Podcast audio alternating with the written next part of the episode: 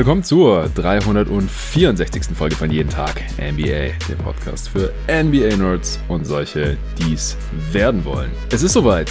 Teil 3 der Jeden Tag NBA Top 30 Spieler für die NBA-Saison 2021-22 ist endlich da. Das heißt, wir besprechen heute die Top 10. Die 10 Spieler, die die meisten Stimmen in unserem Consensus-Ranking bekommen haben von unserem zwölfköpfigen Komitee. Das sind zehn Dudes, die heute nicht hier im Pod sind. Einer davon ist hier im Pod neben meiner Wenigkeit, Jonathan Walker. Ist es natürlich wieder der einzigartige Nicolas Gorni. Hey Nico. Hallo Jonathan. Es ist 2.15 Uhr am Morgen mittlerweile, denn wie der eine oder andere Hörer sich vielleicht gemerkt hat oder uns angemerkt hat, hoffentlich nicht angemerkt hat, hoffentlich auch nicht anmerken wird, haben wir alle drei Parts hier hintereinander aufgenommen. Davor haben wir zwei Stunden die Consensus-Liste erstellt aus den zehn Listen der Dudes, die welche eingereicht haben. Das sind alles ehemalige Kollegen von GoToGuys.de oder Gäste von jeden Tag NBA. Die wollte ich hier auch nochmal namentlich erwähnt haben. Und zwar der Patrick Preis, mittlerweile bei Talking the Game, der Hassan Mohammed, ehemaliger Kollege von GoToGuys.de, Tom Schneider, ebenso ehemaliger Kollege von GoToGuys.de, Torben Allard, Kollege von der Five und dein Mitspieler und Coach mittlerweile übrigens. Der David Krutt, hier häufiger Gast, selbstverständlich und für die Logos bei jeden Tag NBA zuständig. Tobi Bühner, auch ein häufiger Gast hier. Julian Lage, auch immer wieder am Start bei jeden Tag NBA, auch ehemals von GoToGuys.de, übrigens auch wie David und Tobi natürlich. Phil Rück, ganz genauso ehemals von GoToGuys.de. Arne Brandt, hier ein häufiger Gast bei jeden Tag NBA, mittlerweile mein Mitspieler, wie wie ich in der, boah, wie viel Folgen ist das her mittlerweile? Jetzt muss ich echt zurückrechnen. Ich glaube, vor fünf Folgen oder so haben wir es hier mal erwähnt, als ich mit Arne zusammen Power Ranking gemacht habe zu, zur Easter Conference. Und last but not least der Benedikt Reichhold von Talk in the Game, der hier auch schon bei jeden Tag NBA zu Gast war. Die waren also freundlich und haben ihre Top 30 hier eingereicht gehabt. Wir haben eine Consensus-Liste daraus erstellt und haben die Plätze 38 bis 11 in den letzten beiden Folgen zusammen besprochen, diskutiert, analysiert und jetzt bleiben uns nur mehr die Top 10 der Spieler, mit denen wir als besten Spieler in die kommende Regular Season und Playoffs gehen würden, um yeah. so viele Spiele zu gewinnen, wie nur irgend möglich. Auf Platz 11 war Damian Lillard. Das war der erste Spieler, den ich in meiner persönlichen Top 10 drin hatte, und zwar auf Platz 8. Du hattest ihn auf 11. Im Schnitt war er auf 11 mit 208 Gesamtpunkten. Wie unser Ranking zustande kommt, äh, das habe ich in der vorletzten Folge erzählt. Das werde ich den Hörern jetzt hier ersparen. Ich setze einfach voraus, dass ihr die letzten beiden Folgen schon gehört habt. Auf Platz 10 mit 8 Punkten mehr, 216, also sehr, sehr knapp. Da ist Anthony Davis gelandet. Mm. Ich habe den höher, du auch, nehme ich mal an. Ja, da gibt es von mir auch nur einen dumpfen Stöhner zu hören. ich habe ihn auf 7, also ganze drei Plätze höher. Ja, ich auf 6. Okay, also das sehen wir relativ ähnlich. Es gab ein paar Dudes, die haben ihn außerhalb ihrer Top 10 gesehen, deswegen ist er zum Schnitt auf 10 gelandet. Letztes Jahr war da noch Damon Lillard und letztes Jahr war Anthony Davis auch noch auf Platz, sind das? 6 gelandet. Ja, ey, come on, das ist einfach, sorry, aber das ist einfach Recency Bias Deluxe. Da muss ich jetzt direkt mal loslegen hier. Denn. Ich bitte darum. Anthony Davis hat letztes Jahr keine gute Regular Season gespielt. Okay, geschenkt. War verletzt. Dann hat eine ewig lange äh, Saison gehabt im Vorjahr in der Bubble. Ähm, hat kurz, kurz vorher, wo bemerkt, noch um den Finals MVP mitgespielt. Zumindest so die ersten zwei, drei Spiele der Serie gegen die Heat. War in den Playoffs insgesamt ein absoluter Cheatcode offensiv und defensiv. Da haben stellenweise Leute schon wieder gesagt, boah, kann er nicht theoretisch so der beste Spieler der Liga sein? Ja, kann er vielleicht. Ja, da war phänomenal gutes Shooting dabei, was auch in der Form wohl nicht reproduzierbar ist. Ähm, Jetzt aber so tun, als hätte er sich als Spieler großartig verändert in diesem einen Jahr, halte ich aber halt für extrem abwegig. Denn in Bezug auf seine Gesundheit würde ich mir jetzt gar nicht so große Sorgen machen. Er hat halt immer mal Wehwehchen, das auf jeden Fall. Ähm, aber er hat dann halt doch auch nicht so viele Spiele in der Regular Season verpasst, wie man vermuten könnte. Er hat immer wieder Spiele verpasst. Er ist kein Ironman, auf gar keinen Fall. Aber es ist jetzt auch nicht so, als würde er jede Saison die Hälfte der Saison irgendwie verpassen. Ja. Unabhängig davon ist er halt vom Skillset her nach wie vor, und davon, dann ändert diese Saison für mich mich halt gar nichts. In den Playoffs ein so unfassbar wertvoller Spieler, weil er jegliche Offensivsysteme wirklich zerstören kann, alleine stellenweise. Das mag jetzt hochgegriffen klingen, aber er ist für mich halt immer noch klar der beste Playoff-Defender, den ich mir wünschen kann in dem Team. Ähm, ziemlich klar. Und offensiv, mhm. ja, wahrscheinlich einer der besten Play-Finisher der NBA-Geschichte. Und auch daran hat sich nichts geändert. Ja, er trifft, er ist nicht mehr so ein guter Shooter, aber als 1B, und das ist er, also da, da verstehe ich nach wie vor auch die ähm, Kritik, dass man sagt, okay, er kann alleine mit dem Ball halt nicht so viel anfangen wie äh, ein Wing oder ein James Harden oder vielleicht auch ein Joel Embiid, was so die, ähm, oder Jokic, was die eigene Shot Creation anbelangt. Aber als Skillset, äh, Skillset ist er, äh, das, das ist einfach zu wertvoll. Sorry, es ist einfach viel zu wertvoll, um es nur borderline Top 10 zu sehen. Ja, also für Winning Basketball auf dem allerhöchsten Niveau gibt's, wenn fit, immer noch kaum Spieler, die mehr bringen als AD. Ja, das, eben. Da, da gehe ich mit. Eben. Ähm, ich denke auch, es ist ein bisschen Recency Bias. Also Saison war insgesamt natürlich eher enttäuschend, weil auch verletzungsgeplagt. Aber ich wollte da jetzt auch nicht überreagieren. Also ich habe ihn drei Spots tiefer als noch letztes Jahr. Nee, vier von drei. Ich hatte letztes Jahr noch auf, nee, stimmt gar nicht. Doch, ich hatte nicht ganz hoch gescrollt, sorry. Also ich hatte ihn auf, du hast, du hast ihn auf vier, glaube ich. Ich, ich hatte ihn auf vier, drei. weil ich hatte Doncic auf drei, genau. Ich hatte ihn ja. auf vier und jetzt halt auf sieben. Also drei Spots runtergeschoben. Er ist bei mir in einem ich Tier mit den anderen drei Dudes, die ich hier noch in der Top 10 drin habe. Einer davon ist Lilla, das wurde ja schon im letzten Pod enthüllt. Den habe ich auf acht. Ähm, da kann man von mir aus argumentieren, also ob man ihn irgendwo zwischen, zwischen sieben und zehn sieht. Also ich bin jetzt nicht ganz so schockiert wie du, ehrlich gesagt, weil... Nee, schockiert wenn, bin ich auch nicht. Ich habe damit gerechnet, dass er, so, dass er das auf jeden Fall Aber ich bin nicht so empört wie du vielleicht. Also, also um halt ja, diese aber, Top ja. drei Positionen von dir oder Top vier, Top 5, wo man ihn jetzt im Endeffekt auch immer gesehen hat, ähm, zu halten des letzten Jahres nach den Finals, nachdem er die Championship geholt hat mit den Lakers, der hätte halt das Shooting ein bisschen besser bestätigen sollen oder ja, es sieht jetzt halt schon sehr, sehr fluky aus. Das ist schon so. Ja, aber deshalb habe ich ihn noch drei, Stu äh, drei Plätze nach unten geschoben. Ne? Ist ja. jetzt auch nicht so, als hätte ich das nicht irgendwie angemerkt. Ja, es kommt halt immer darauf an, von welchem Niveau man überhaupt ausgeht. Ich hatte ihn ja auch Klar. letztes Jahr schon irgendwie Leute auf acht oder so. Und von den ganzen Spielern hier in der Top 10, da hat er jetzt halt auch wirklich mit ziemlich viel Abstand die schlechteste Saison gespielt. Mhm. Also das lässt sich halt auch schwerlich wegdiskutieren.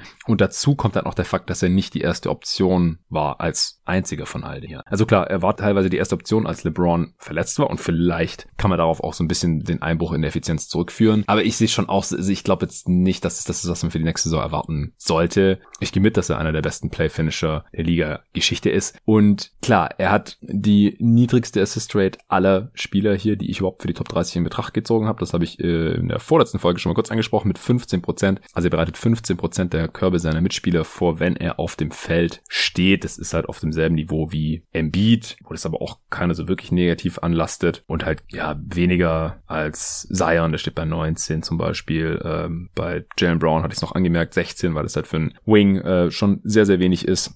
Aber er kreiert halt auch trotzdem fast die Hälfte seiner Zwei-Punkte-Würfe. Also man darf halt nicht immer so tun, als könnte der nix für sich kreieren. Nee, der war ja schon halt jahrelang in New Orleans die ganz klar erste Option bei einem Playoff-Team. war der New Orleans stellenweise so. Und das ist halt immer... Ja, ja das, das wird äh, recht schnell vergessen. Er hat da sehr, sehr gute Playoffs auch gespielt. Also er ist echt kein Rudy Gobert oder sowas. Und den haben ja auch viele in den Top 20 gerankt, dem du halt wirklich nicht den Ball geben kannst. Und Anthony Davis kannst du halt gegen eine gesettete ja. Defense den Ball im High Post oder in der Midrange oder im Low Post geben und dann macht er dir da einen effizienten Wurf draus. Das ist für mich gar nicht so die Frage. Also, wie gesagt, auch hier bei diesem Gedankenexperiment, wenn Anthony Davis dein bester Spieler ist, vielleicht nicht dein bester Playmaker, aber dein bester Spieler, dann spielst du, kannst du um die Championship mitspielen, wenn der Rest des Kaders halt nicht so mies aussieht, wie es in New Orleans halt über viele Jahre der Fall war, beziehungsweise da waren halt auch immer viele Spieler verletzt. Also, da müssen wir, glaube ich, jetzt nicht mehr allzu viel drüber sprechen. Ähm, ich wollte es nochmal kurz in Zahlen fassen, was er letzte Regular Season getan hat, um vielleicht auch dieses relativ niedrige Ranking hier nochmal zu erklären. Er hatte eine 28% Usage, was für ein Big ziemlich viel ist. Äh, Points per Shot Attempt 1,12. Das ist, wie gesagt, hier von den Top 10 Spielern äh, der niedrigste Wert, beziehungsweise es ist sogar von den Top 20 der niedrigste Wert.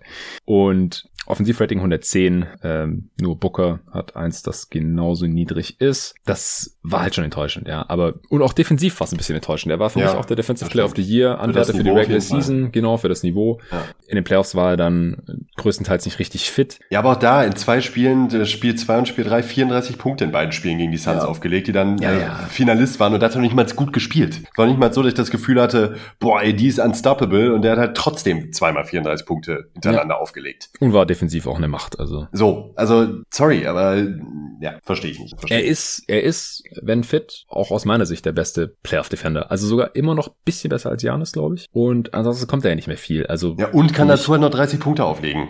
Ja. Das ist halt, das geht halt mehr Richtung Janis vom Niveau her als Richtung Top 12, finde ich. Ja. Nicht, dass er so gut ist wie Janis, ne? das möchte ich auch nochmal klarstellen hier. Jetzt gerade nicht, dass ich hier. Letztes Jahr fand ich ihn noch besser äh, vor der Saison, aber das hat Janis jetzt geändert. Also, aber trotzdem ja, genau. äh, meine ich halt vom gesamten. Ich hatte letztes Jahr auch AD 4, Janis 5 im selben Tier auf einem Niveau, aber ich habe äh, Davis halt den Benefit of the Doubt gegeben. Und das würde ich jetzt halt äh, auf jeden Fall revidieren, weil, aber das liegt weniger an Davis als, als das, was Janis jetzt halt gezeigt ja, hat in den Playoffs. Ja, sehe ich auch so. Da kommen wir aber noch zu. Ja, also wir beide sehen AD besser als das Consensus Ranking. Das ist jetzt wahrscheinlich auch nicht weiter verwunderlich. Wie gesagt, kann Platz 10 noch eher nachvollziehen als du, aber habe ihn selber auch auf sieben. Auf neun im Consensus-Ranking, da steht mit nur vier Punkten Vorsprung. Also es ist auch sauknapp jetzt zwischen zehn, acht und neun hier zwischen AD und Joel Embiid. Ich habe den auch auf neun, also... Ich auch. das ist ja perfekt. Wen hattest du eigentlich auf zehn? James Harden. Ja, das haben wir nämlich äh, ja. Ende der letzten Folge noch so. Das war der Spoiler. Angeht, angeht Teaser, der Cliffhanger war das. Wir haben es ja nicht gespoilert. Du hast es fast gespoilert. Nee, ja. was hast du doch mit deinen zwei A's? Hast du ja, eigentlich gespoilert? zwei ja. A's im Namen. Also ja. Ja, Anthony Davis wäre auch möglich gewesen. Ja, dann äh, der ist nämlich der Spieler, der auf acht gelandet ist mit nochmal vier Punkten mehr mit 224. Also 224, 220, 216. Das, das ist, ist eher sehr knapp zwischen Harden, Embiid und Davis. Fast keine Differenz. Und dann halt Lillard mit 208 auf 11.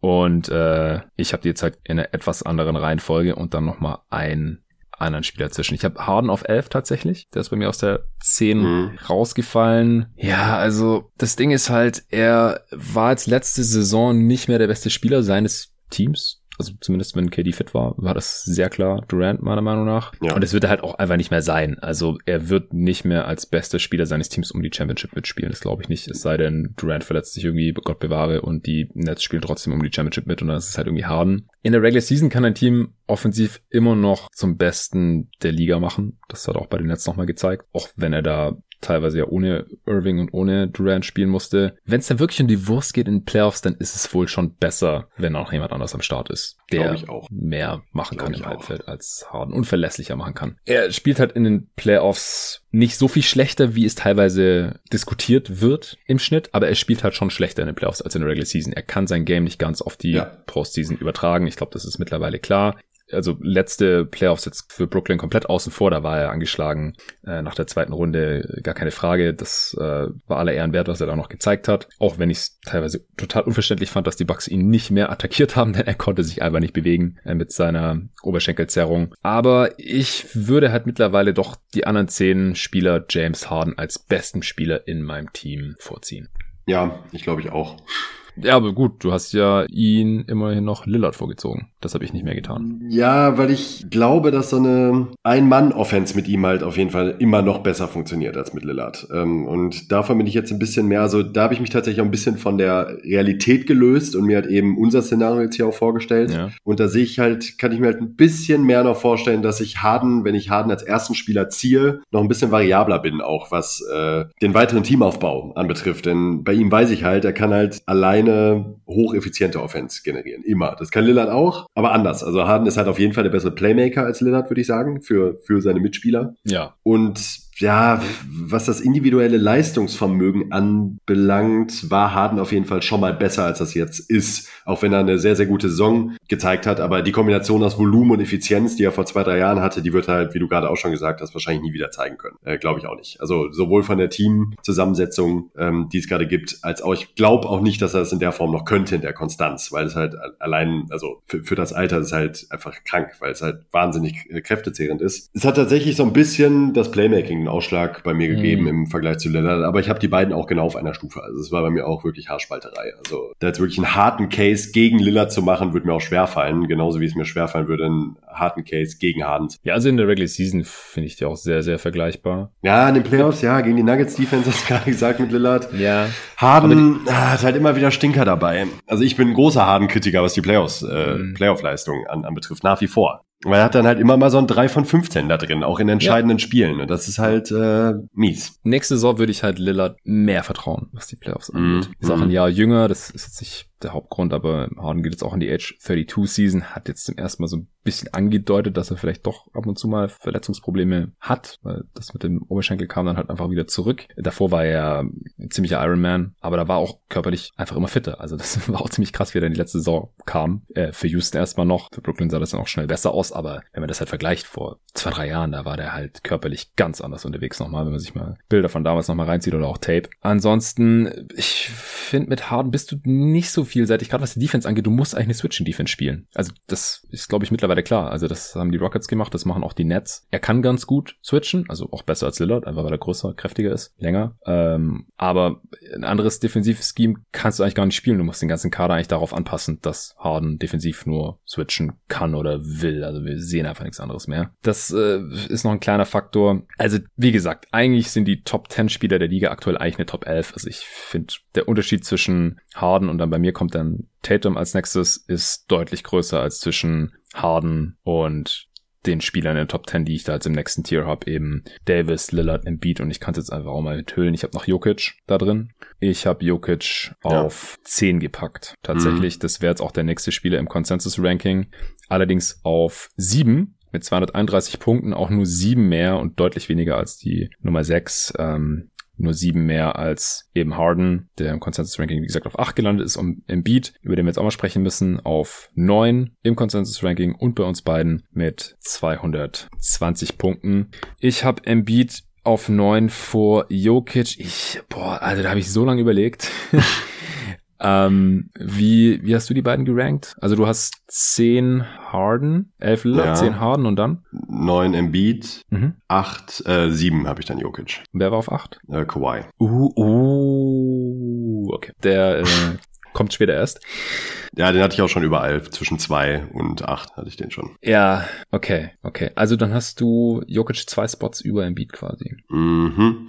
Lass da mal drüber quatschen. Ja, da geht's mir vor allen Dingen um die Verfügbarkeit erstmal. Also bei Jokic, äh, der liefert halt verlässlich, auch in den Playoffs, muss man ihm lassen. Auch offensiv hat er wieder geliefert in diesen Playoffs. Letztes Jahr hat er auch schon geliefert in den Playoffs offensiv. Ja. Ähm, ich man merkt, dass ich offensiv betone, denn defensiv ist ein Problem und hat, was auch schon dazu geführt hat, dass ich ihn auch schon auf 10 hatte bei mir im Ranking, äh, im Denkprozess zwischendurch und das finde ich auch gerechtfertigt, denn ähm, bei all den ausbleibenden Defensivkünsten der Nuggets, Guards und Perimeterspieler generell, die auch nicht vorhanden waren in diesen Playoffs, muss man auf fairerweise sagen, also die haben da, waren auch offen wie ein Scheuntor oben, aber ja. dann so zu tun, als könnte äh, Jokic deshalb nichts dafür, dass die Nuggets Defense echt scheiße war, finde ich halt genauso abwegig, weil weil ja. er kann da eine Menge für. Das sieht man auch einfach, wenn man sich das, also sorry, aber da, da ist dann wieder so ein klassischer Fall von, ja, aber ein paar Deflections und zwischendurch schlägt er mal mit der Hand dazwischen. Ich mehr so, yo, geil. Wenn, wenn die Leute, ja, es gibt so viele Situationen,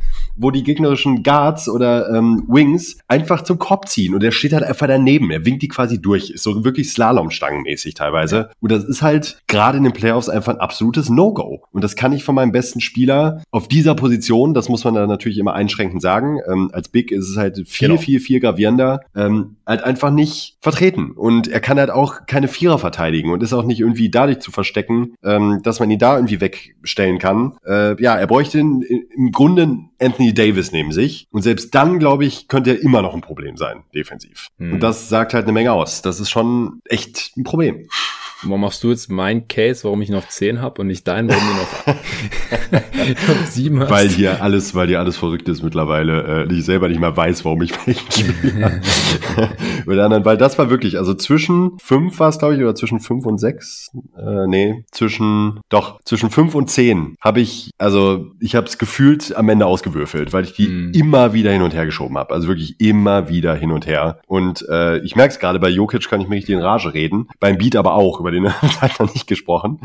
Ähm, ja, ja, jetzt mit lass mich mal ganz kurz noch zu, zu Jokic, ja. dann kommen wir zu Embiid. Ja. Äh, also, wir haben es hier in einem Pod auch mal besprochen, weil die Frage kam, wo Jokic offensiv Regular Season All-Time so rangiert. Und er war ganz klar der beste Offensivspieler der Regular Season. Also auch vor Curry, der da noch ein Kandidat war. Aber das, was Jokic da gemacht hat, das, das war historisch einmalig. Also ist auch der beste Passing Big all time relativ klar, verdient der MVP und alles. Aber hier zeigt sich mal wieder die große Diskrepanz zwischen Regular Season und Playoffs heutzutage. Und genauso wie du, und wir haben das schon mal auf Twitter mit diversen Leuten diskutiert und deswegen ähm, hast du da gerade schon einen Punkt gemacht, den ich genauso sehe. Eigentlich, ich halte es auch für sehr schwer, um Jokic eine Championship-Defense zu bauen. Und wir sind jetzt halt in der Top 10 auf einem Niveau angekommen, wo Nuancen entscheiden und man muss sich wirklich überlegen, mit welchem Spieler als besten Spieler habe ich die größten Chancen, diese Championship zu gewinnen. Und mit Jokic, ich halte es nicht für ausgeschlossen, aber es würde mich sehr wundern, wenn du wirklich um Nikola Jokic meine Championship Defense gebaut bekommst, ohne dass mhm. die Nuggets irgendwie für einen Anthony Davis Level Defender und davon gibt's halt genau einen gerade oder wenn du Janis noch mit reinnehmen willst, gibt's von mir aus zwei, ohne dass du den halt im Team hast und das sehe ich halt in der Realität nicht kommen. Das war eher die Diskussion auf Twitter. Und hier in unserem Format halt auch nicht, weil ich halt Davis halt für besseren Spieler als Jokic. Und wenn Jokic der beste Spieler ist, dann hast du keinen Davis drin und auch keinen Janis. Ja. Und ansonsten gibt's halt nicht wirklich Spieler, die das ausbügeln können, wenn dein Big nur, der nur Bigs verteidigen kann. Das haben wir auch im letzten Pod bei Zion kurz angesprochen. Du kannst halt nicht sagen, ja gut, dann ist Jokic halt nicht mehr der Rim Protector, sondern Spieler XY, der das besser kann als Jokic. Und das kann halt fast jeder Big dieser Liga. Also Jokic ist halt wirklich einer der schlechtesten Protector der Liga. Wie gesagt, da gibt's auch Statistiken zu. Du kannst halt sehen, mit welcher Quote Gegner am Ring abschließen, wenn Jokic der nächste Defender ist. Aber du siehst es halt auch, wie du gerade schon gesagt hast, du siehst halt, wenn du dir Games der Nuggets reinziehst, dass er das nicht gut kann. Und wenn du dann aber sagst, ja gut, dann stelle ich halt irgendwie neben den, dann wird Jokic halt von dem Forward- oder Flügelspieler, dem er sich da gegenüber sieht, halt auch konstant attackiert. Das das geht halt nicht. Also Jokic ist halt der defensive Big und das kann er nicht gut machen und das kannst du nicht verstecken heutzutage. Und das ist ein Riesenproblem. Das ist vielleicht in der Regular Season kein Problem. Also da sehe ich es wirklich nicht als Problem an. Wirklich nicht. In den ersten ein, zwei Playoff-Runden auch nicht. Dann sagen immer Leute, ja, guck doch mal, wie viel Jokic schon in den Playoffs gewonnen hat. Ist doch gar nicht so ein Problem. Ja, es gibt einen Riesenunterschied zwischen Runde eins oder zwei und du wirst Champion. Du hast 16 Spiele gewonnen. 16. Vier Runden. Vier Runden. Und die letzten zwei Runden, vor allem die letzte Runde, ist halt normalerweise die schwerste da.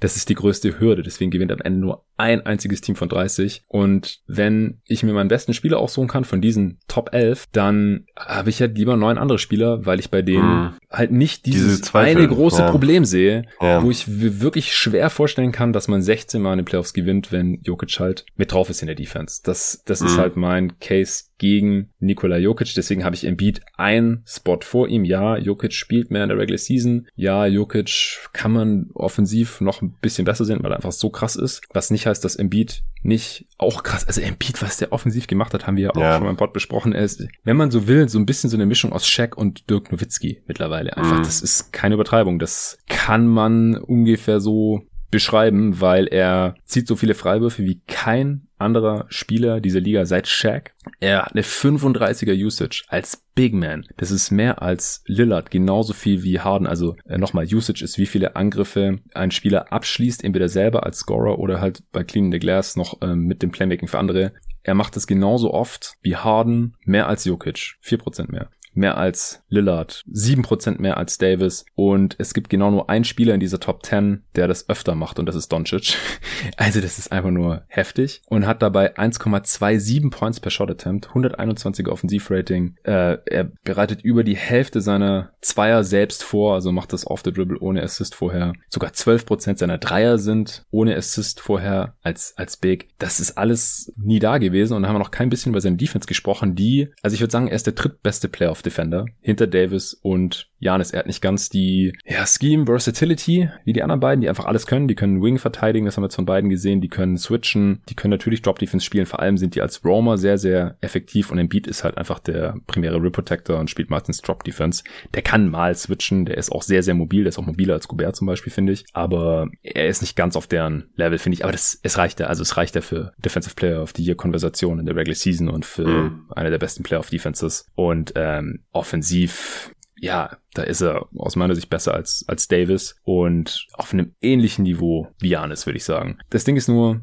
er ist nie fit. Also in der Regular Season hat leider immer irgendwas. Da habe ich auch sogar noch mehr Angst als bei einem AD. Und das Problem ist auch, in den Playoffs hat er auch immer irgendwas. Jetzt hat er erst Er ist nicht nur gesundheitlich nicht fit, sondern auch fitnesstechnisch nach wie vor nicht fit genug, ist halt das Problem. Ja, Vielleicht hängt ja. es auch an seiner Gesundheit so. Das ist, äh, ist natürlich auch ein Ding, ne? Wieder also reinzukommen. Ich, ich, ich, aber fand ihn, ich fand, er sah so fit aus wie noch nie, aber man hat aber im schon vierten gesehen. Viertel nicht in den Playoffs, fand ich. Also oft. ja, aber er hat den gerissenen nur- Meniskus. Also ich weiß Ja, jetzt ja, ja, nicht, klar. was da ja, das, und was das hängt Ei halt ist. alles miteinander zusammen. Ja, auf genau. jeden Fall. Aber man kann da ein bisschen Angst haben, definitiv. Du kannst mit ihm nicht, du kannst bei ihm nicht damit rechnen, dass er dir konstant in den Playoffs 40 Minuten liefert. Top 40 Minuten wohl bemerkt. Ja, ja, ja. Hat er bisher halt einfach nicht Am gezeigt. besten solltest du halt das Spiel in der ersten Halbzeit schon gewonnen haben. Ja, genau. Dann äh, ja, ist er wahrscheinlich der beste Spieler der Liga. Ja, oder Doncic. Ähm, Ja, ja, das stimmt.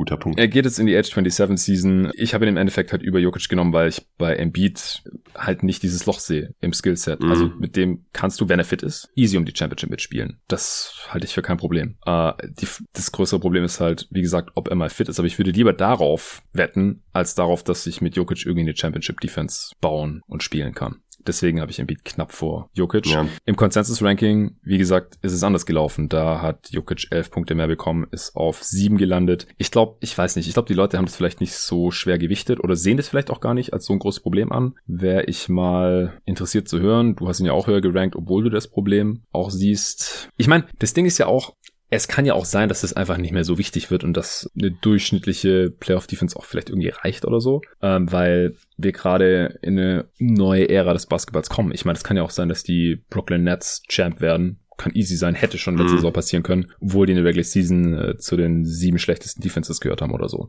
Und in der kommenden Regular Season wahrscheinlich auch wieder eine unterschiedliche Defense haben werden. Trotzdem haben sie gute Chancen, die Meisterschaft zu holen. Und ich meine, das wäre auch noch nie da gewesen. Also ich will es nicht ausschließen, ja. Aber nach allem, was wir wissen, und ich gehe halt nach Passiert dem, was ich weiß, passiert es halt eher nicht. Oder ich sehe es halt mit neun anderen Spielern als meinem besten Spieler als wahrscheinlicher an. So, jetzt haben wir ein bisschen durcheinander geredet. Also Embiid, hast du auch nichts mehr zu, zu sagen? Nee, Beat, Harden, Auf neun, Harden auf acht, Harden haben wir, Jokic auf sieben haben wir besprochen. Dann kommen wir jetzt zu Platz sechs. Der hat ganze 25 Punkte mehr im Consensus-Ranking als Wow. Jokic. Also ganz, ganz klar. Ich habe den sogar auf vier gerankt und das ist Stephen Curry. Hm, habe ich auch vier. Ja, sehr nice. Dann haben wir den noch höher als der Konsens. Wieso hast du den auf vier? Fang du mal an. Weil er alleine eine elitäre Offense aufs Parkett bringen kann und das jetzt wieder in fabulöser Form gezeigt hat in dieser Regular Season und auch Ja. im Play-In-Spiel darf man auch nicht vergessen gegen die Lakers. Im Play-In-Spiel hat er richtig gut gespielt, obwohl die Lakers-Defense ihn wirklich richtig in die Mangel genommen hat. Die Regular Season war halt fast, nicht ganz, wie ich finde, aber fast wieder auf seinem zweiten MVP-Jahr-Niveau und Ja. Das ist halt unter den Anwärtern der besten Offensivsaisons ever, die es halt je gab. Äh, den Stretch, den er da ähm, in der zweiten Saisonhälfte abgeliefert hat, hat halt einmal mehr gezeigt, dass er alleine eben dafür sorgen kann, ein ganzes Team auf eine, ja, auf eine mindestens mittelmäßig gute Offense zu hieven. Und das ist halt einfach krass, weil wenn man sich die Mitspieler so anguckt und in was für äh, Lineups Curry so spielen musste und sich auch die On-Off-Werte anguckt, der Warriors Lineups, also ohne Curry auf dem Feld waren die Offense halt eine, die heftigste Gurkentruppe offensiv, also wirklich richtig schlecht. Ich weiß nicht mehr genau, in welchem Percentile, ähm, müsste ich jetzt gleich nochmal nachsehen, das hatten wir auch ja, im es All-NBA. war, war super mies. Ich glaube, besprochen, war ein also Offensivrating von 100 oder so. Ja, ja, gigantische Diskrepanz. Ja. Und äh, ja, er hatte mittlerweile, er hat auch defensiv nochmal zugelegt, finde ich. Er ist auch defensiv tatsächlich mittlerweile ähm, robust ähm, Mhm. für seine Position. Da auch deutlich besser beispielsweise als ein Lillard, wo wir vorhin gerade von ihm gesprochen haben. Ähm, Finde ich, kann man da deutlich besser mitarbeiten als, als Team Defender. Ja, und halt nach wie vor ganz klar der beste Shooter der Liga. Und äh, das ist halt in dieser Liga, wo Shooting so enorm wichtig ist, einfach sau wichtig. Und ich finde da halt auch eben immer noch besser auch als Lillard, wenn auch knapp, aber besser. Ja, weil er halt Offball so viel mehr macht. Ja, ist halt der beste Aufbauspieler der Liga, ne? Genau. Ich hab's ja,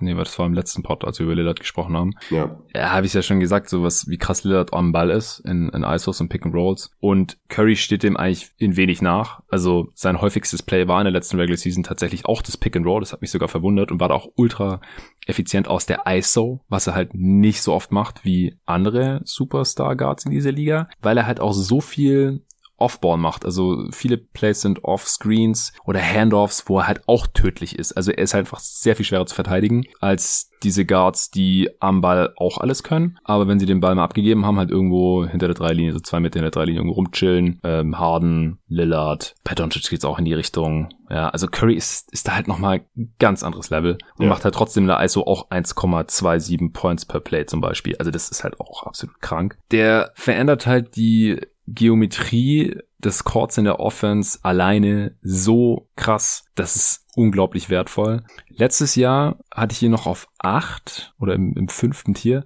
weil wir halt das schon eine Weile nicht mehr gesehen hatten. er hatte halt davor natürlich kein Playoffs gespielt, wirklich Season nur ein paar Spiele, hat er sich das Handgelenk gebrochen gehabt.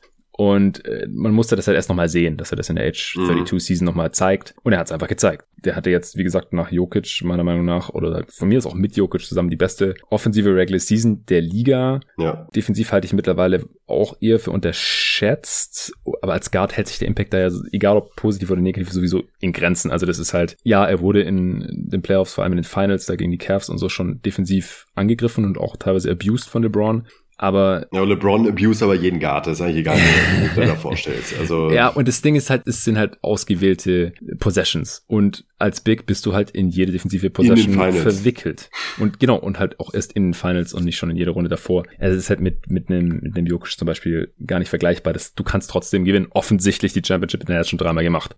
Curry passt in jedes Team. Egal wer da schon spielt. Und auch egal, ob jetzt der klar beste Spieler ist, wie letzte Saison, oder ob da noch ein Kevin Durant ein paar Jahre mitspielt spielt. Das, der kann On-Ball fast alles, Off-Ball alles. Also, wenn er jetzt nicht schon die Age 33 Season gehen würde, hätte ich ihn vielleicht sogar noch höher gerankt. Mhm. Ja. Man, man, muss halt ein bisschen aufpassen, so in dem Alter. Ja.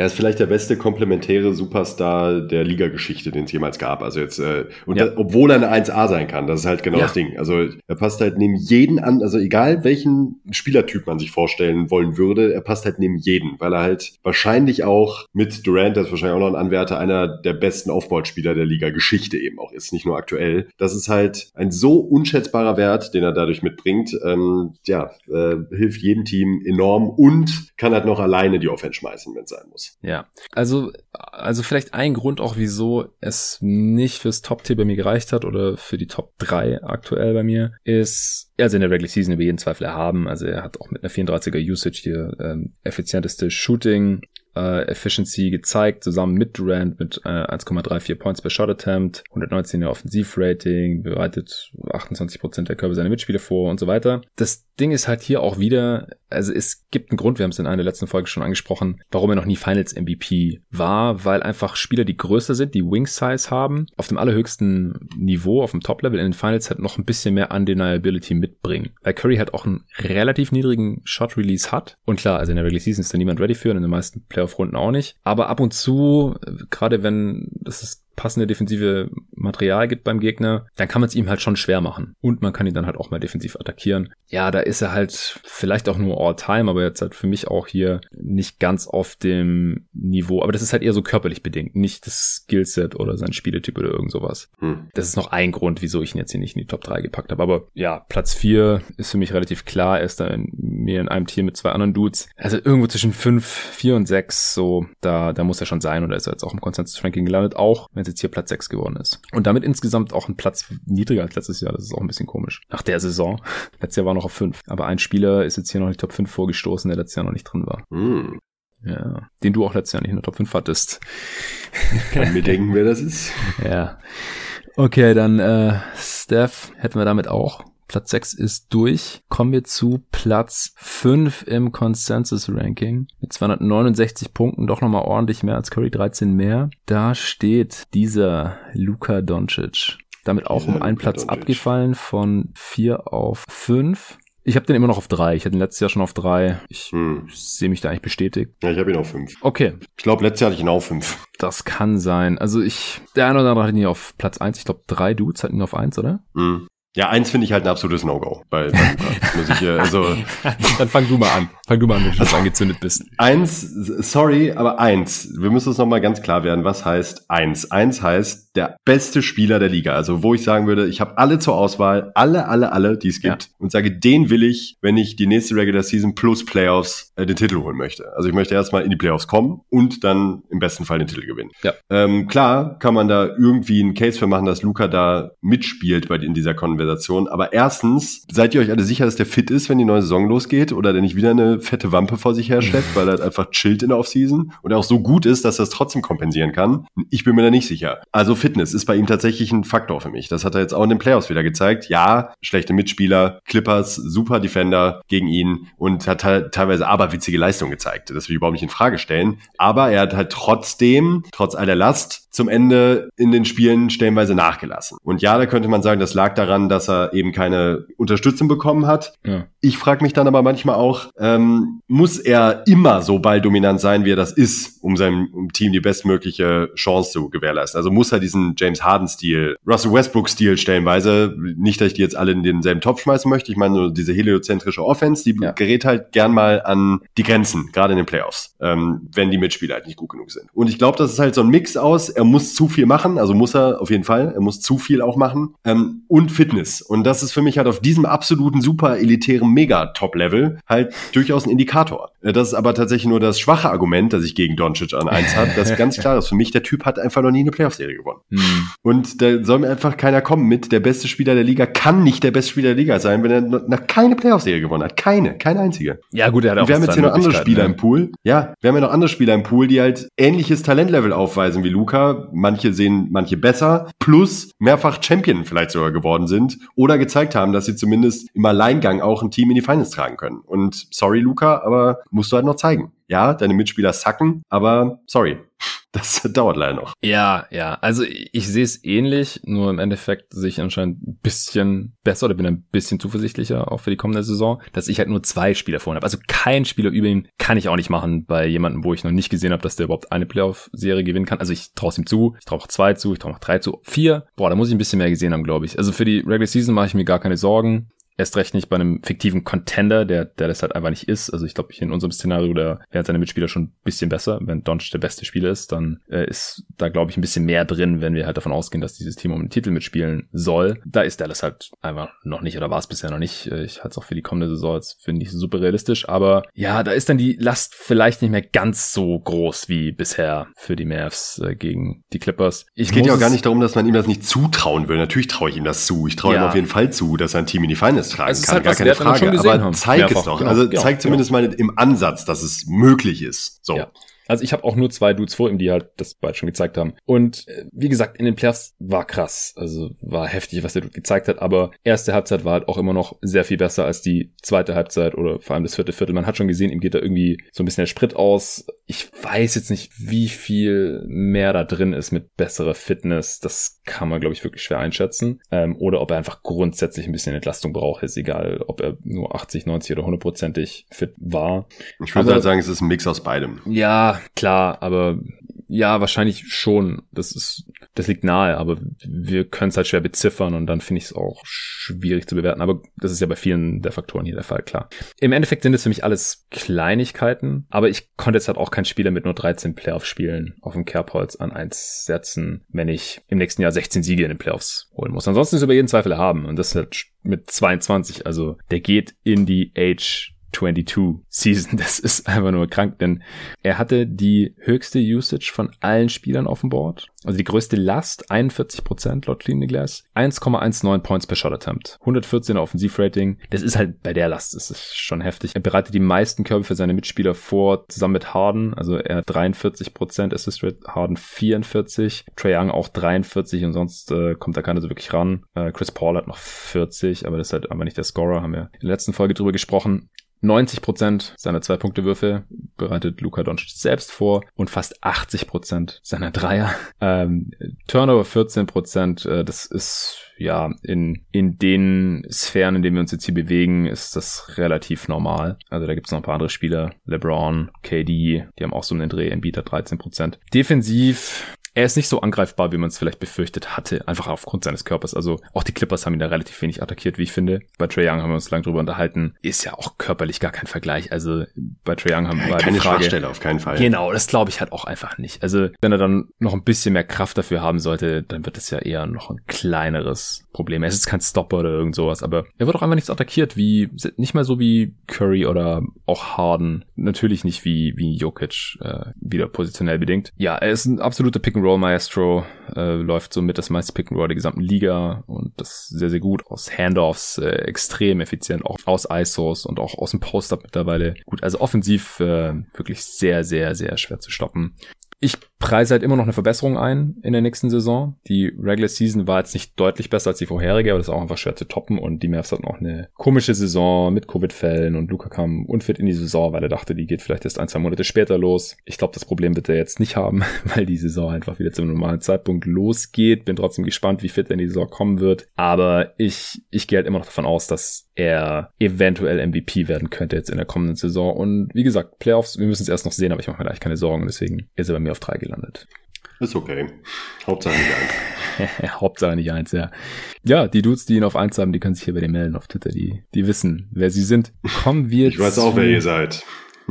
Wollen, wollen wir es raushauen? Komm, wir haben noch fast nichts rausgehauen. Also einer ist der Tobi Bühne, Shoutout, Doncic an eins. Einer ist der Arne. Wer war der dritte? Philipp Patrick, oder? Phil. Phil war es. Sorry, Patrick. Sorry, Patrick. Du hast ganz andere äh, hier Kickerlizierten geschlagen, also. Nee, Patrick hat doch Doncic an eins. Echt? Ja, hat's dann vier? Ah, nee, sorry, ich habe Tobi äh, fälschlicherweise bezichtigt. Der hatte, der, der hatte ja Kawhi an eins. Wie konnten wir es vergessen? Sorry, Tobi. Ja, stimmt. Äh, kommen wir zu Kawhi. Der ist auf Platz 4 im Consensus-Ranking gelandet. Sehr, sehr knapp, unter anderem, weil Tobi ihn an 1 hatte. 271 Punkte, zwei mehr als Doncic. Also super, super knapp. Ich habe Kawhi auf 6 und du sogar wo? Auf 8? Mhm, auf 8. Ich hatte ihn halt auch schon auf 2 vor einer Woche noch.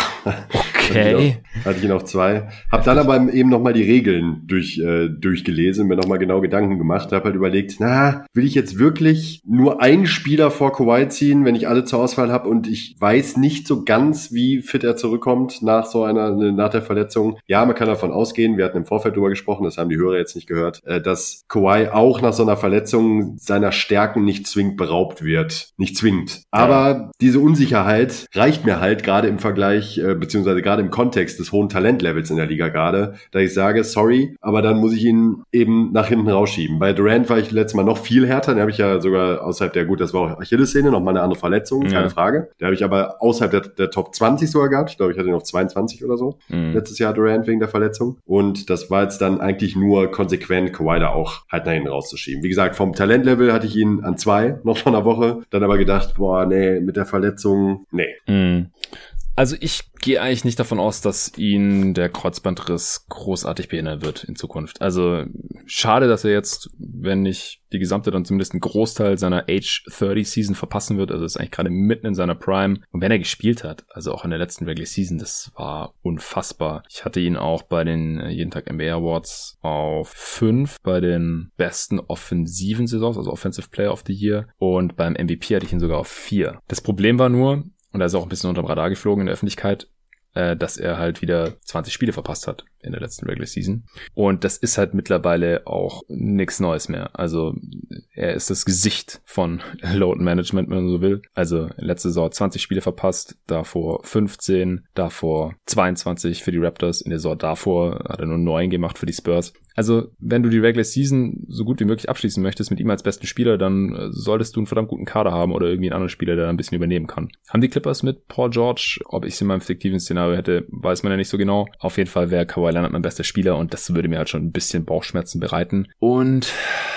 ja, in den Playoffs, also er hatte ganz, ganz krasse Spiele, aber er hatte auch Spiele, wo er merkwürdig passiv war, offensiv und defensiv. Da bringt es halt auch nicht mehr so konstant, wie wir es schon mal von ihm gesehen haben. Also ich hätte ihn auch fit, also wie gesagt, wir gehen ja eh davon aus, dass er nicht zur Verletzung hat und dass er genesen ist für dieses Gedankenexperiment, für dieses äh, Spielchen hier. Aber dass er halt auf dem normal erwartbaren Niveau, hatte ich geschrieben, dann äh, performt. Und wie gesagt, ich würde erwarten, dass ihn nicht besonders einschränkt. Aber selbst dann habe ich ihn jetzt halt nicht mehr im Tier 1 drin, weil er halt in Regular Season immer wieder so viel fehlt. Das mit seinem Knie, er hat er vorher schon Knieprobleme jetzt vor seinem Kreuzbandriss. Das schien halt irgendwie chronisch zu sein. Er sollte und wollte da geschont werden. Und wie gesagt, jetzt auch in den Playoffs, also wie gesagt, das war ein unglaubliches Niveau, auf dem er da performt hat. Aber halt irgendwie auch nicht ganz so konstant, wie es die Clippers teilweise benötigt hätten. Also es war ja sauknapp gegen die Mavs schon. Da ging ja schon über sieben Spiele. Und deswegen hat es bei mir jetzt halt nur noch für Platz 6 gereicht. Er ist bei mir im zweiten Tier, zusammen mit Steph und dann noch einem anderen Spieler, zu dem wir gleich kommen. Und äh, wie gesagt, Regular Season war krass. 126er Offensivrating ist das höchste von allen Spielern hier bei einer 30er Usage. Das schüttelt man mal nicht so eben aus dem Ärmel. Er ist ja. ein solider Playmaker mittlerweile geworden. Er kreiert die allermeisten zwei für sich selbst, 70 Prozent. Von den Dreiern tatsächlich. Da ist er eher ein Spot-Up-Shooter, aber da ist er halt auch ziemlich tödlich. Wie gesagt, er ist weder in der Regular Season noch in den Playoffs noch der Defender, der er mal war als zweifacher Defensive Player of the Year. Aber halt immer noch weit, weit, weit überdurchschnittlich definitiv. Wie gesagt, bei mir hat es nur für sechs gereicht im Consensus-Ranking. Ganz knapp für vier für Luca. Ja, also wie, kann ich mich eigentlich. Wie Tobi ihn auf eins hat, das, das muss uns, glaube ich, noch ein bisschen erklären. Ja, eins finde ich auch krass. Ja. Äh, kommen wir zur Top 3. Auf Platz uh. 3 mit einem Punkt Vorsprung vor Kawhi. Also hier Doncic, Kawhi und LeBron James. Das ist super knapp. Die sind innerhalb von drei Punkten bei uns gelandet. Eat this, Kawhi. ja, also Kawhi übrigens äh, vom letzten Jahr von Platz 2 auf 4 abgefallen, LeBron von 1 auf 3 es gab Leute, die haben ihn, was war das niedrigste, wo LeBron gerankt wurde? Sieben oder so? Sechs? Sieben oder so. Ja. Schande. Es ist eine Schande einfach nur. Ich als LeBron-Hater, muss selbst ich als LeBron-Hater muss feststellen, dass das eine Schande ist. Also, ich habe ihn auf fünf. Boah, aua, boah, das tut richtig weh. Also, ich muss, also du wirst deinem Ruf tatsächlich gerecht, immerhin, muss man sagen. Ja, muss ich jetzt. Ich habe jetzt einen Ruf zu verteidigen ja. als äh, ja. neuer Skip Bayless. Also ich glaube, ich muss es verteidigen, weil wo hast du ihn? Du hast ihn. Ich habe ihn auf eins. Uff. Also genau, ich glaube, ein glaub, anderer, ich glaube, Torben hat ihn auf eins. Ja, Torben hat ihn auch auf eins, genau. Ja gut, dann müssen wir beide den Case machen, weil er ist auf drei gelandet, also genau zwischen deiner und meiner Platzierung. Mach ich sofort. Aber fang gerne an. Soll ich anfangen? Gut, wie, wie ja. du magst. Shoot. Er geht in die Age 37 Season und es war schon ziemlich einzigartig, was er noch vor zehn Monaten in den Playoffs, in den Finals geleistet hatte, in seiner Age 35 Season, also kurz bevor er 36 geworden ist. Dass ein jetzt langsam einsetzender Leistungsabbau einfach nicht besonders überraschend sein sollte, und als mhm. LeBron-Fan, ja, als LeBron-Fan seit 2003, ja, ja. habe ich auch einfach ein bisschen Angst, dass äh, sich das jetzt hier jetzt angedeutet hat. Also seine Leistung in der letzten Regular Season, die war noch ziemlich gut. Er war ja auch lange im MVP-Rennen, fand ich bisschen überzogen, haben wir uns hier im Pod auch drüber unterhalten. Aber er hatte eine ziemlich hohe Usage mit 35 Prozent, 1,22 Points per Shot Attempt, sehr gut. 114er Offensivrating, das ist hier in den Top 10 zusammen mit Doncic das der zweitniedrigste Wert, äh, außer AD, der wie gesagt 110er hatte. Aber seine Usage war jetzt nicht so hoch wie die von Doncic. Also da hat er nicht ganz so viel schultern müssen, trotzdem fast 40 Prozent äh, der Körbe seiner Teammates vorbereitet, wenn er auf dem Feld war, zwei Drittel seiner Zweier selbst vorbereitet und 50 Prozent seiner Dreier, was beides deutlich weniger ist als noch letztes Jahr, ist mir aufgefallen. Also auch hier hat Frank Vogel wohl schon was angepasst oder er selber auch schon sein Game angepasst, dass er nicht mehr ganz so viel für sich selbst vorbereiten muss. Und defensiv auch in der Regular Season äh, noch äh, ziemlich stark unterwegs, auch viel stärker, als wir das schon in der Vergangenheit in der Regular Season gesehen hatten. Das Ding war, wir haben immer gesagt, du und ich, in diesem Podcast. Wir haben LeBron auf eins, bis wir das Gegenteil gesehen haben. Bis wir mit eigenen Augen gesehen haben, dass er in den Playoffs nicht mehr derselbe super dominante, alles zerstörende Basketball-Gott ist, der die letzte Dekade immer gewesen war. Immer. Mhm. Jetzt ist es passiert. Also, wie gesagt, in der Regular Season hat sich schon so ein bisschen angedeutet hier und da. Dann war halt auch verletzt. Leider wieder in der Regular Season. Und dann war die, also die Playoffs, das war einfach nix. Das war einfach mies. Das war so mit seine schlechteste Playoff-Serie zusammen mit den Finals 2011 und den Finals 2007. Und dann gab es noch ein, zwei andere Serien, wo er einfach nicht viel gemacht hatte, aber die haben seine Teams dann gewonnen. Äh, das war, glaube ich, einmal mit den Cavs gegen die Pistons in der ersten Runde, wo sie gesweept haben und dann statistisch gesehen einmal noch gegen die Pacers war auch auf einem ähnlichen Niveau, aber das haben sie ja auch gewonnen, sind in die Finals eingezogen. Also das war für LeBron-Verhältnisse waren es einfach schlechte Playoffs und deswegen zieht dieses Argument jetzt halt nicht mehr, ja, in den Playoffs, da dreht er ja mal auf, weil er, er hat es einfach nicht gemacht. Und ich muss jetzt sagen, als Phoenix Suns-Fan, hatte ich da ja auch Angst vor. Ich habe hab jedes Spiel noch gedacht, so fuck, im nächsten Spiel dreht der Typ auf und haut 45, 11 und 13 raus und zerstört alles. Und es kam einfach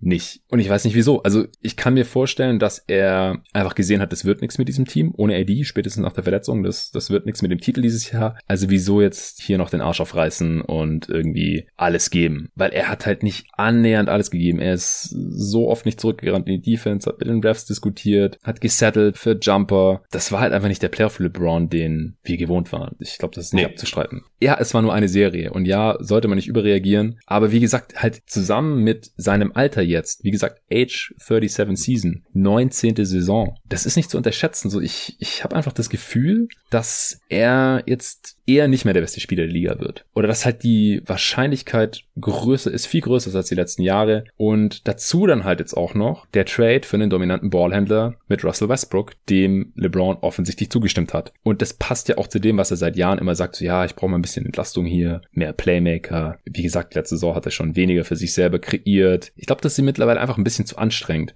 Can't blame him.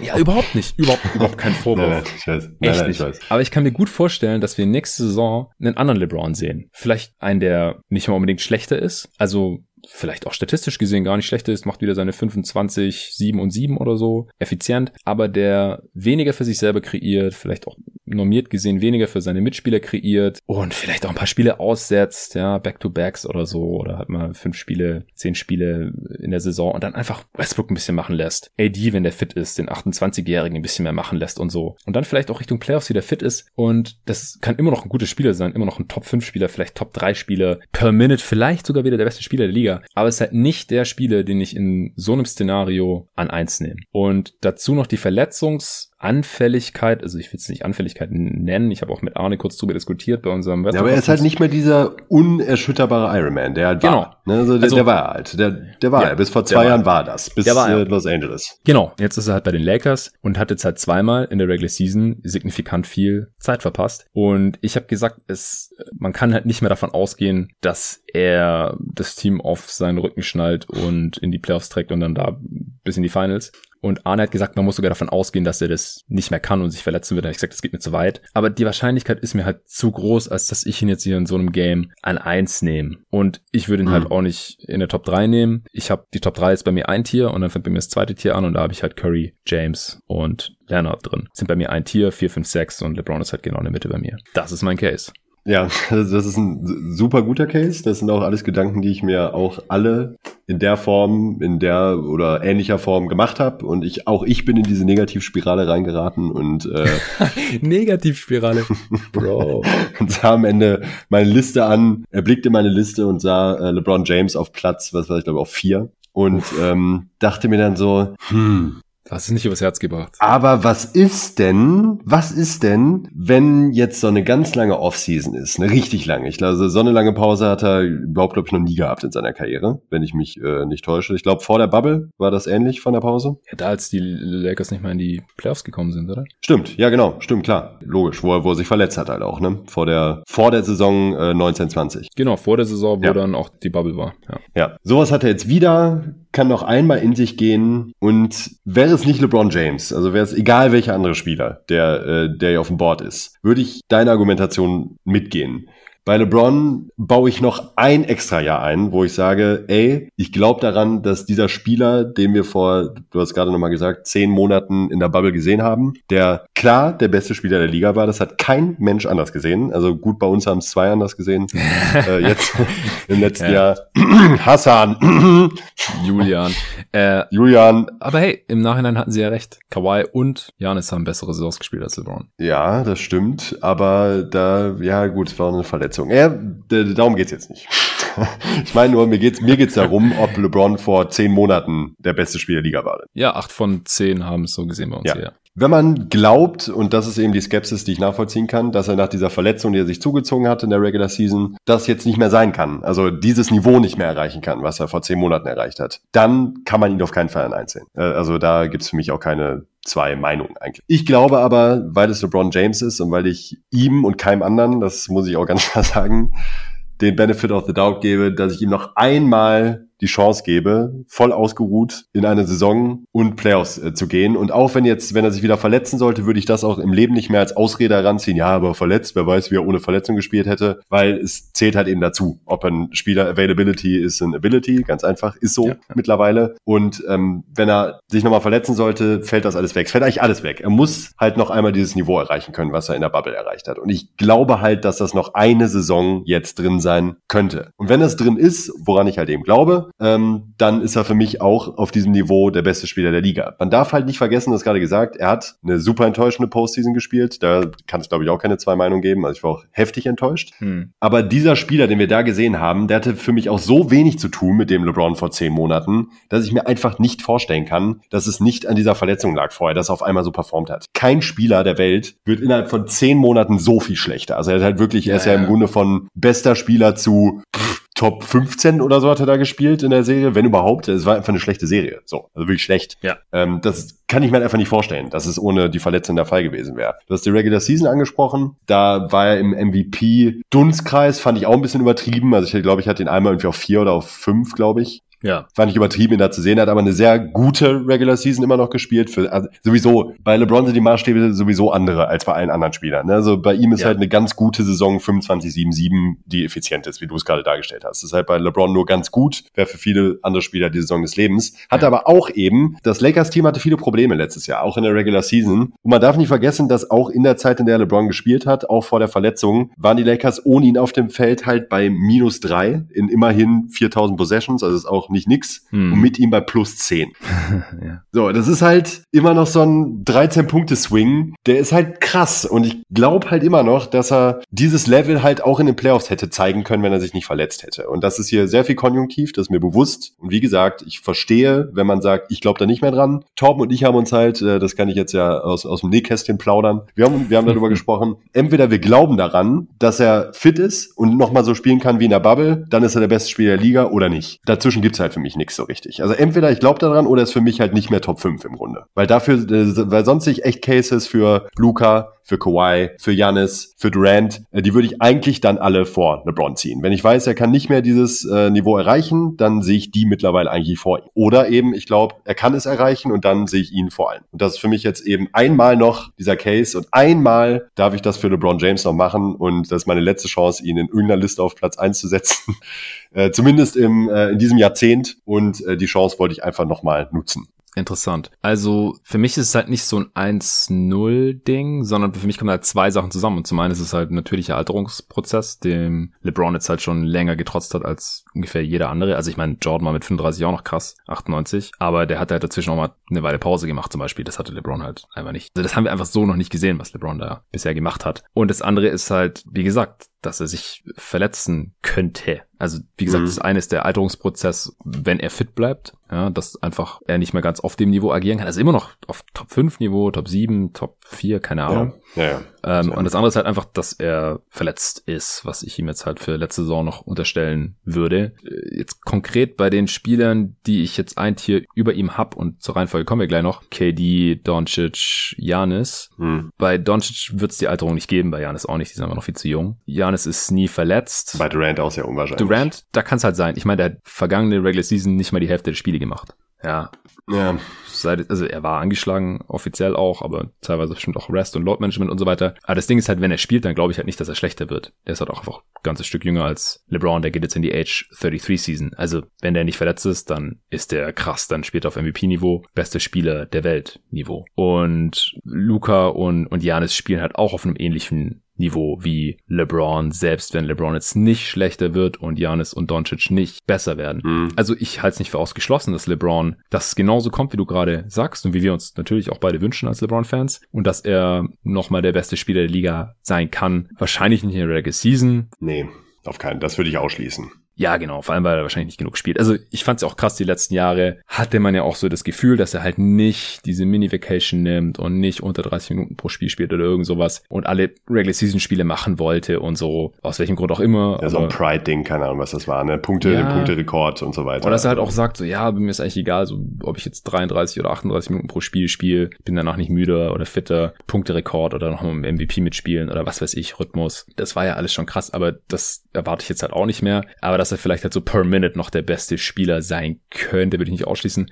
Und vor allem in den Playoffs würde ich es überhaupt nicht ausschließen. Ja, aber da kommt halt viel zusammen. Und bei mir ist es halt, wie gesagt, nicht so ein 1 oder 0 Ding, entweder das passiert oder nicht, sondern da gibt es ja ganz viele Szenarien dazwischen und es gibt verschiedene Wahrscheinlichkeiten. Und ich habe für mich entschieden, dass ich es bei KD, Luca und Janis für insgesamt wahrscheinlicher ansehe, dass die eine bessere Saison gespielt haben am Ende als bester Spieler meines Teams. Wie gesagt, bei Curry kannst du noch diskutieren, habe ich im selben Tier. Bei dem ist es halt so, bei dem hat man jetzt noch gar keine Alterserscheinungen gesehen. Nee, stimmt. Ja, ey, LeBron hat bald 50.000 Minuten gespielt ja. und äh, wird halt 37. So, das ist, äh, dass man überhaupt, dass wir diese Diskussion gerade überhaupt führen. Das ist ähm, krass. Das ist krass. Ja, es ist, ist einfach äh, super krass. Ja. Ich sehe auch deine Szenarien von Eintrittswahrscheinlichkeit her als deutlich realistischer, auf jeden Fall. Ähm, ist, bei mir ist Wunschvater des Gedankens auch bei diesem Pick und das möchte an dieser Stelle auch nochmal klarstellen. ich habe die Möglichkeit, diesen Case jetzt noch einmal zu vertreten. Wahrscheinlich. Ich freue mich auch, dass du ihn gemacht hast. Ich freue mich sehr. Da, da stehe ich halt hinter. So, ich werde damit äh, sterben und leben. und wenn, wenn LeBron nächste, in den nächsten Playoffs die Finals MVP-Trophäe in die, in die Höhe streckt mit, mit 37, dann werde ich lachend über Twitter herziehen und I told you so und dann, ja. dann in den abendroten Nachthimmel hinwegreiten. Das kann ich dann nicht tun, das bleibt dir dann vorbehalten und Torben natürlich.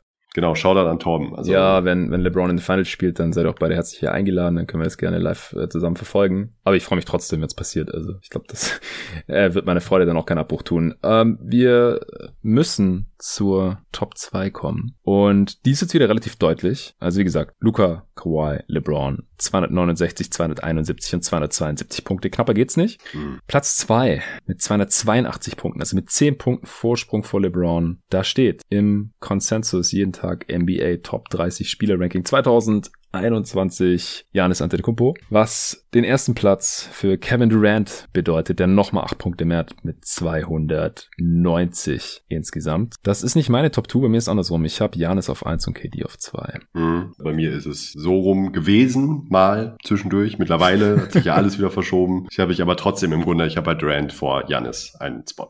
Also das LeBron, KD, Janis. Janis, genau. Also ich glaube, der Janis-Case ist der leichteste, den man machen kann. Für eins auch tatsächlich. Deswegen hast du ihn auf den, drei. Deshalb habe ich ihn auf drei.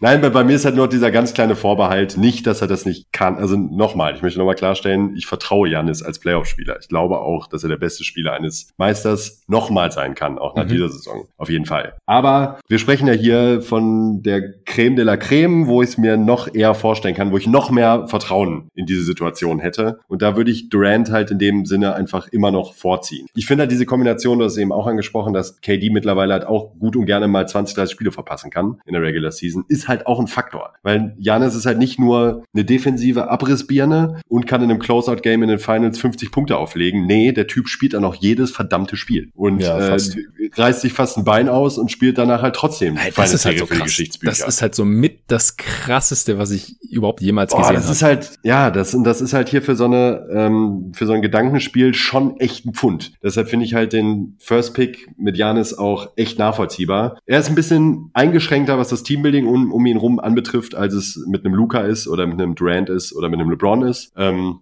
Dabei bleibe ich auch, und das ist auch eben der Grund, warum ich einen Durant halt noch über ihm sehe, ist halt mhm. noch versierterer Scorer, defensiv kein Vergleich, ist gut, Durant, äh, solide, aber halt auch lange nicht der Impact-Defender, zu dem er manchmal gemacht wird, finde ich, um ehrlich zu sein. Ähm, ja, vor allem in der Regular Season nicht. Ja, genau. Ähm, Playmaker, okay, aber auch da nicht wirklich besonders ähm, Durant, aber halt einfach vielleicht der beste Scorer ever. Äh, und das ist halt in den Playoffs wahrscheinlich das Beste, was man sich wünschen kann. So. Und das ist halt der kleine, ganz, ganz kleine Vorteil, den ich ihm Janis gegenüber noch sehe. Aber ich finde einen Case für Janis an eins total gerecht. Ja, also KD ist der beste Spieler der Liga, wenn es darum geht, irgendwo hin zu dribbeln und von dort aus zu scoren kann ihn keiner aufhalten. Egal, ob es jetzt in die Midrange ist oder ja in Post, äh, in Turnaround rein oder hinter der Dreierlinie oder bis ganz zum Korb durch. Er ist im 94. Percentile, was die ISOs angeht. Er macht 1,2 Points per Play als Pick-and-Roll Ballhändler, 1,1 aus dem Post-Up, was ein kranker Wert ist bei Post-Ups. Also den Typ kannst du einfach nicht wirklich verteidigen. Wenn ich wüsste, dass er in der Regular Season deutlich mehr Spiele abreißen kann, als er es zuletzt getan hat, und das waren halt wie gesagt nicht mal die Hälfte in der letzten Saison, null in der Vorsaison nach Achillessehnenriss natürlich. Und er geht jetzt halt auch in die Age 33 Season. Also wie gesagt, vier Jahre jünger als LeBron, aber ja, eigentlich auch Late Prime jetzt, genauso wie Curry auch übrigens. Dann wäre KD hier ziemlich klar die Nummer eins aus den von dir genannten Gründen. Auch allein auf die Playoffs bezogen, wenn es hier ein Playoff-Ranking wäre, hätte ich keinen Spieler lieber. Aber die Regular Season zählt hier auch und wie gesagt, er hat bisher, also zuletzt nicht besonders viele Regular Season Spiele spielen können oder dürfen oder wollen, weiß mir nicht so genau, aber ich schaue mir halt an, was er getan hat und es war da halt nicht so viel. Also per Minute geil, aber wenn man nur die Hälfte spielen muss, dann ist es auch einfacher. Und ein durchschnittliches Team, das die Championship gewinnen will und wenn ihr in unserem Szenario, da ist der zweitbeste Spieler halt nicht Harden und der drittbeste Spieler auch nicht Irving, normalerweise. Das ist halt ein durchschnittlicher Contender. Das kann sich so ein Team halt nicht leisten. Ja. Nee. Überhaupt nicht.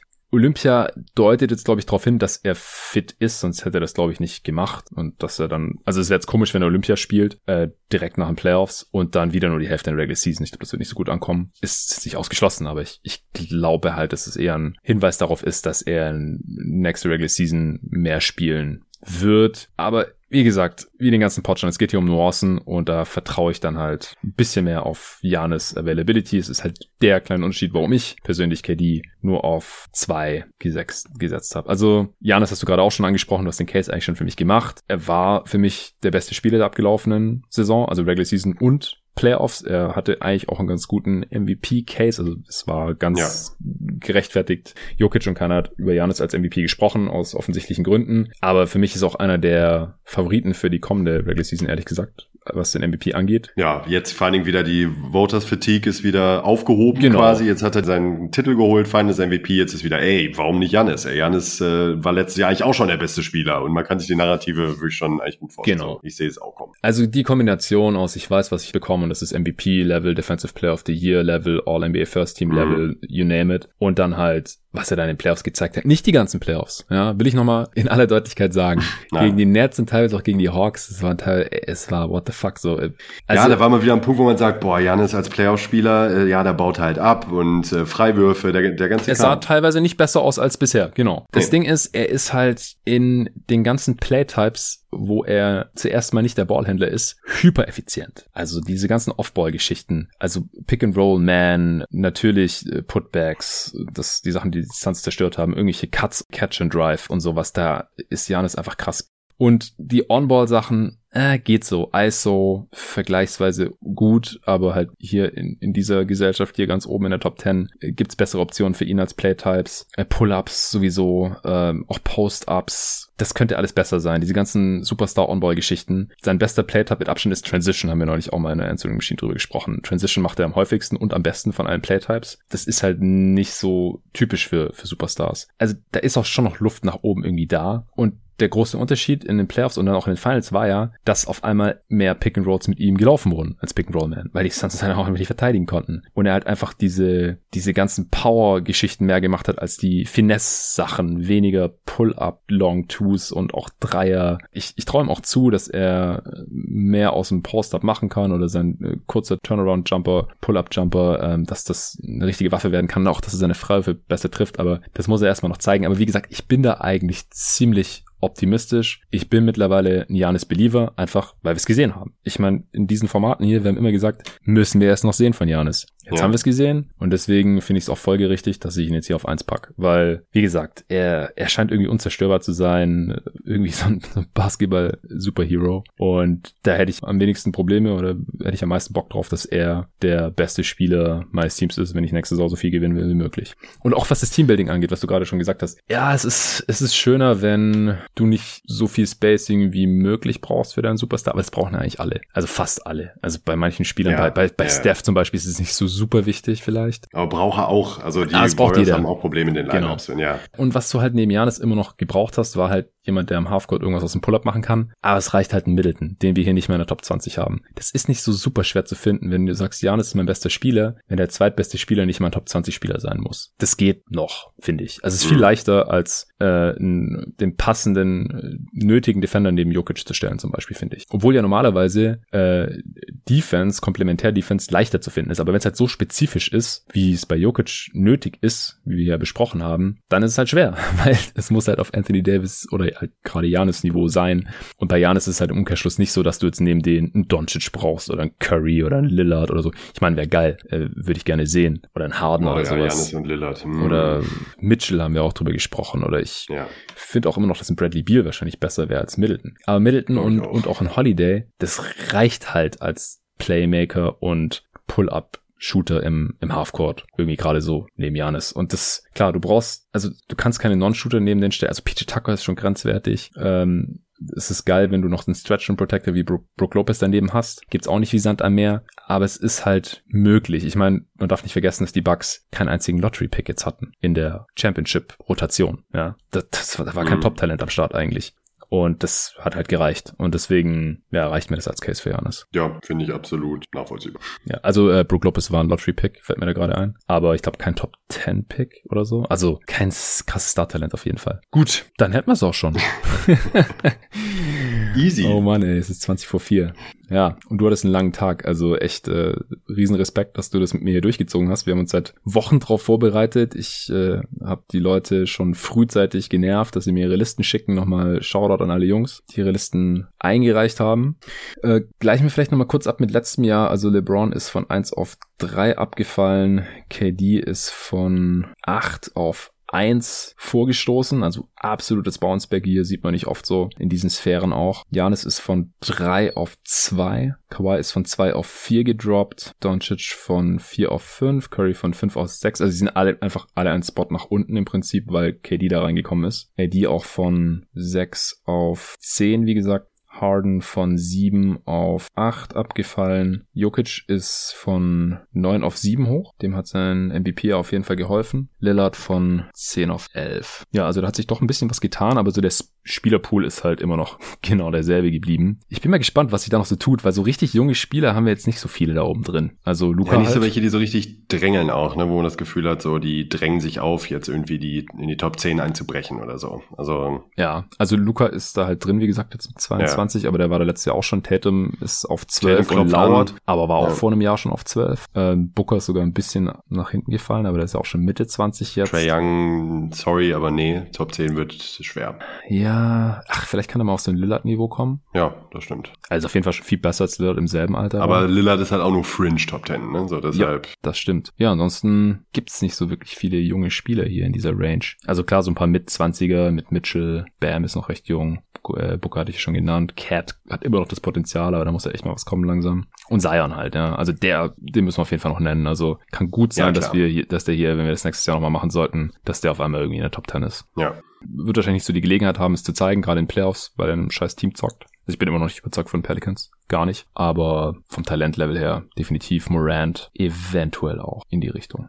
Ansonsten finde ich es auch relativ bezeichnend, dass gerade auch bei mir, also fünf meiner Top 6 Spieler sind halt Forwards, so zwischen 6-7 und 6-11. Also wir haben es ein paar Mal Part angesprochen, das ist kein Zufall, weil auf dem höchsten Level können die Spieler halt Probleme vermeiden, äh, die Guards eventuell haben, einfach weil sie defensiv körperlich angreifbar sind oder offensiv es dann halt irgendwie schwer wird, Offense zu kreieren in, in den Finals auf dem höchsten Niveau oder halt echte Bigs. Also Janis ist halt kein echter Big und echte Bigs haben halt immer noch dann tendenziell das Problem, dass sie entweder schwerer Touches im Halbfeld bekommen oder dass sie halt eine Pick-and-Roll-Defense attackiert werden können. Das ist einfach naturgemäß so und da haben halt große Wings. Es gibt halt einen Grund, wieso große Wings, wenn sie so skilled sind, wieso sie der wertvollste Spieletyp sind. Und das äh, ist halt vielleicht auch nochmal so ein, so ein Learning, was man mitnehmen sollte für die Draft oder für Teambuilding im Allgemeinen. Und ansonsten finde ich, die Top 10 ist wahrscheinlich gerade besser als je zuvor. Also ist vielleicht jetzt eher, was du dich nochmal äußern kannst als NBA-Historian, aber. Ach, das Talentlevel ist brutal. Ja. Das ist einfach brutal. Also sagen halt auch viele historisch versierte Experten jetzt außerhalb dieses Pots, aber ich, ich, ich denke, das ist, ja. ist klar geworden. Wenn man sich überlegt, dass wir Jahre hatten, wo irgendwie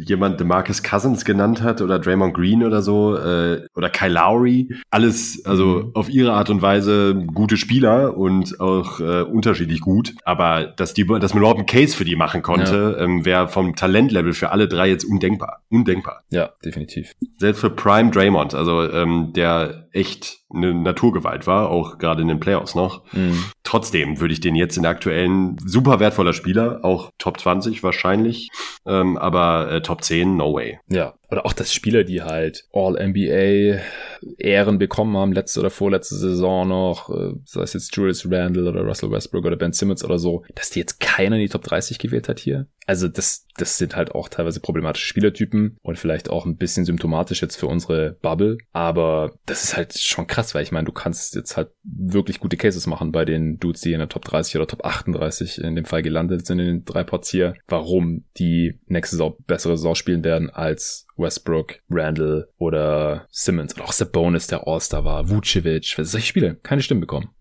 DeRozan. DeRozan. Kommt der mir mit DeRozan auf die Ecke? Ich dachte jetzt wenigstens. hey, der war auch schon All-NBA-Spieler. schon bei der Top 10. Du packst DeRozan aus. ます。Ja, war für Arne. Shoutout an dieser Stelle. Ich hatte ihm übrigens angeboten, dass er hier beim Pod mitmacht. Er wollte lieber mit mir die Power Rankings aufnehmen. Was auch cool ist, weil ganz anderes Format. Und äh, ich habe diese Woche jetzt verdammt viel gerankt, äh, weil alles in derselben Woche aufgenommen. Osten einmal durch, Westen einmal durch und auch 30 Spieler, Top 30 Spieler durch. Ja, was für ein Ritt, Alter. Äh, ja, nochmal tausend Dank an dich. Danke an alle, die Listen eingereicht haben. Und natürlich danke an alle, die sich hier diese drei Pots reingezogen haben. Ich hoffe, wir klangen jetzt äh, vor allem im, im, letzten Part nicht zu müde. Wie gesagt, wir haben alles hintereinander aufgenommen und äh, sind jetzt hier seit sieben Stunden online so langsam. Und davor habe ich diesen, an diesem Tag auch nicht viel andere Sachen gemacht und Nico hat den ganzen Tag noch einen echt harten Arbeitstag hinter sich gehabt. Aber ja, der Hustle ist real, anders läuft's nicht. Und Love for the game. genau. Und äh, ich, ich liege jetzt auch, während ihr das hier gerade anhört, hoffentlich irgendwo am Strand und kann entspannen. In der nächsten Folge gibt's eine Redraft, wie irgendwo schon mal erwähnt, mit Torben. 2014er ist dann wahrscheinlich der letzte Pod, bevor es wieder was Tagesaktuelleres gibt. Es wird dann wahrscheinlich irgendwas Richtung Saison, Vorschau, Preview mäßiges sein oder vielleicht auch mal irgendwie so ein Pod nach dem Urlaub von mir, um zu sagen, ich bin wieder da und schau mal, was noch so passiert ist. Jetzt hier ist äh, heute tatsächlich noch ein Three-Team-Trade passiert, den äh, werde ich ja wahrscheinlich noch hier in der Pod, der vor diesem hier rausgekommen ist, mit Julian zusammen aufgenommen, äh, durchsprechen. Laurie Markinen äh, seinen Trade mit äh, den Cavs und, und Portland und so. Aber ansonsten wird da wahrscheinlich nicht mehr so viel passieren. Das ist wirklich war der letzte große Dominostein. Aber who knows? Also diese Liga, ich meine, vielleicht ist, wenn ihr diesen Pod hört, längst schon Dame Lillard oder Bradley Beal getradet worden oder Ben Simmons. Man kann es nicht ausschließen. Ich hoffe nicht. Und wenn doch, dann hoffe ich, waren die Pods trotzdem noch gut hörbar und unterhaltsam. Ja, vielen Dank nochmal für alles, fürs Zuhören und bis zum nächsten Mal.